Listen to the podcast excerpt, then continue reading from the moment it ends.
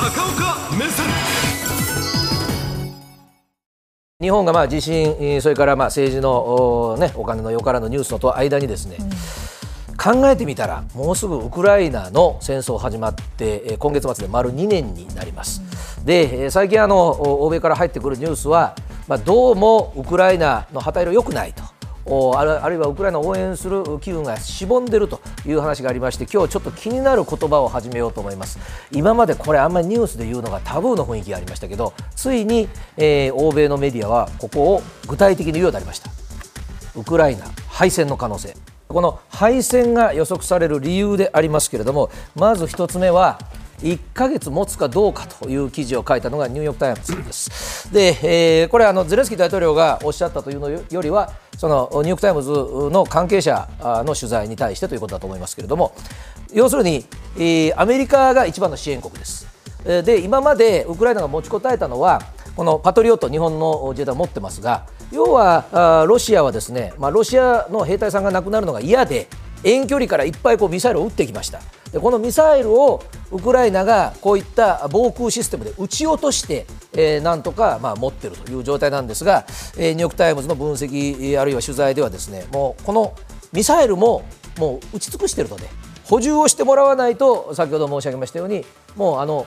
落ちてくるミサイルを防ぐのが1ヶ月持つかどうかだということになりますと、えーそれが尽きてしまった場合はロシアのミサイルが着弾し放題ということになってしまう。それからもう一つはやはりロシアという国の、まあ、ある意味恵まれたところですね。世界最大の自給自足大国ですですから今ロシアは戦争の前以上の国力に戻っていると言われています。というのは、まずお金がいるわけですが、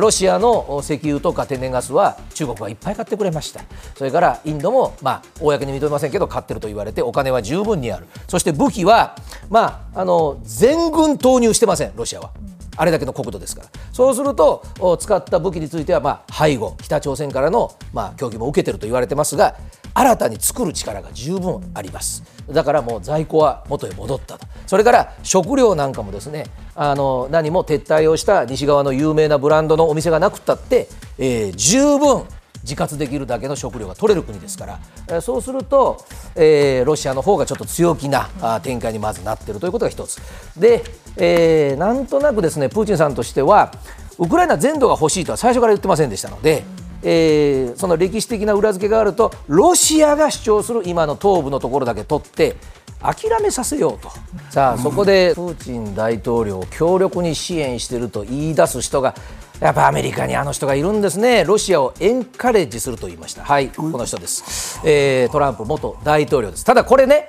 あの正確に申し上げておきますが、ウクライナ情勢に関して言ったのではなくて、えーやっぱりこう大統領選の予備選が今、真っ最中ですから、まあ多分にリップサービスはあります。あの自分の支援者の人にお金のことを言うと受けると彼は思ってますから、あの自分が現役の大統領の時に、NATO、すなわちヨーロッパがですね、えー十分なその加盟のお金を払わないと。だったらアメリカはむしろロシアにエンカレッジというのは促すです。やれと。ヨーロッパをもう好きにしていいぞと。いうぐらいのことを俺は言ってやったんだと言ったかどうかすら不明ですが演説ではそう言ったわけですね当然ヨーロッパは大激怒してます、まあ、ありえないという言い方をしてるわけなんですがヨーロッパはヨーロッパでこれアメリカと違って目の前の戦争です地続きです次は自分の国がという思いがあるからあのヨーロッパもですねもうちょっと支援疲れがあったんですけど急遽今月の初めに EU のミシェル大統領頑張って外交をやりまして8兆円の追加支援。これはあの軍事だけではなくていろんな支援ですがもうヨーロッパもうこれだけの金額をかき集めますと。で応援を続けますと。いうことを公表したわけですね。ただこれやっぱり8兆円のほとんどは武器に費やされるだろうと言われているわけですがこれヨーロッパが8兆円出すのとアメリカが8兆円出すのは意味が違ってアメリカは1種類の武器で8兆円。まあ、パトリオットで8兆円。はかなりミサイルが来ます。ところがヨーロッパはみんな NATO の加盟国というのはそれぞれの国が武器を作るメーカーを持ってますしそこの武器を使っているわけなので8兆円は全国を足した分であってそうするとそれぞれの国の武器をウクライナはもらってもですねそれぞれの武器の専門家を自分の軍の中に作らなきゃいけない。だから弾だって分けられてしまうと。いうようなジレンマがあります。そしてゼレンスキー大統領にとってはもう一つの心配事が昨日から今朝にかけてアメリカから飛び込んでまいりました。それは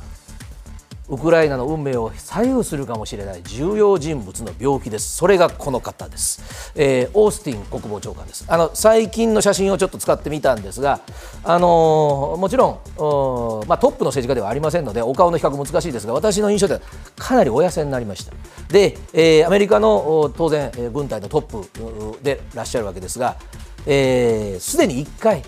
あのがんで、え、入院をされてます。でその後ですねあの、まあ、回復してきたということで、え、職務をされてたわけですが、えー、今月の11日、つい先日ですが、まあ、再びちょっと膀胱炎のような症状です。えー、がんが転移した可能性は当然考えられますがあそういうことで、えー、再び入院したというふうに、えー、マスコミに発表されましたでついに、まあまあ、ついにというか、まあ、今週ですねあのこのオースティンさんが、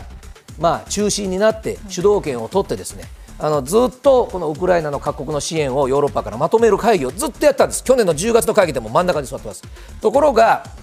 今回のこの今週の14日から始まる会議、ウクライナ支援の会合はオンラインで、えー、やっぱり参加しますということを表明をいたしました。でここがね、えー、ちょっと大事なんですが、オースティン国防長官というのはもともと軍人です、えー、黒人ですから、アメリカの軍の中ではいろんな反発や差別に耐えて昇進をされて、そして国防長官まで上り詰めた方です。だから現場をよく分かってます。で、ウクライナでも実は人事があって、これ大きなニュースになりました。この2年間戦ってきた軍隊のトップのザルジニーさんという方と大統領が意見が合わなくて、この人がまあ事実上取っ換えられたという話になっている。そうすると実はねウクライナの各国の軍隊の支援パッケージっていうのはやっぱりね人対人なんですよ、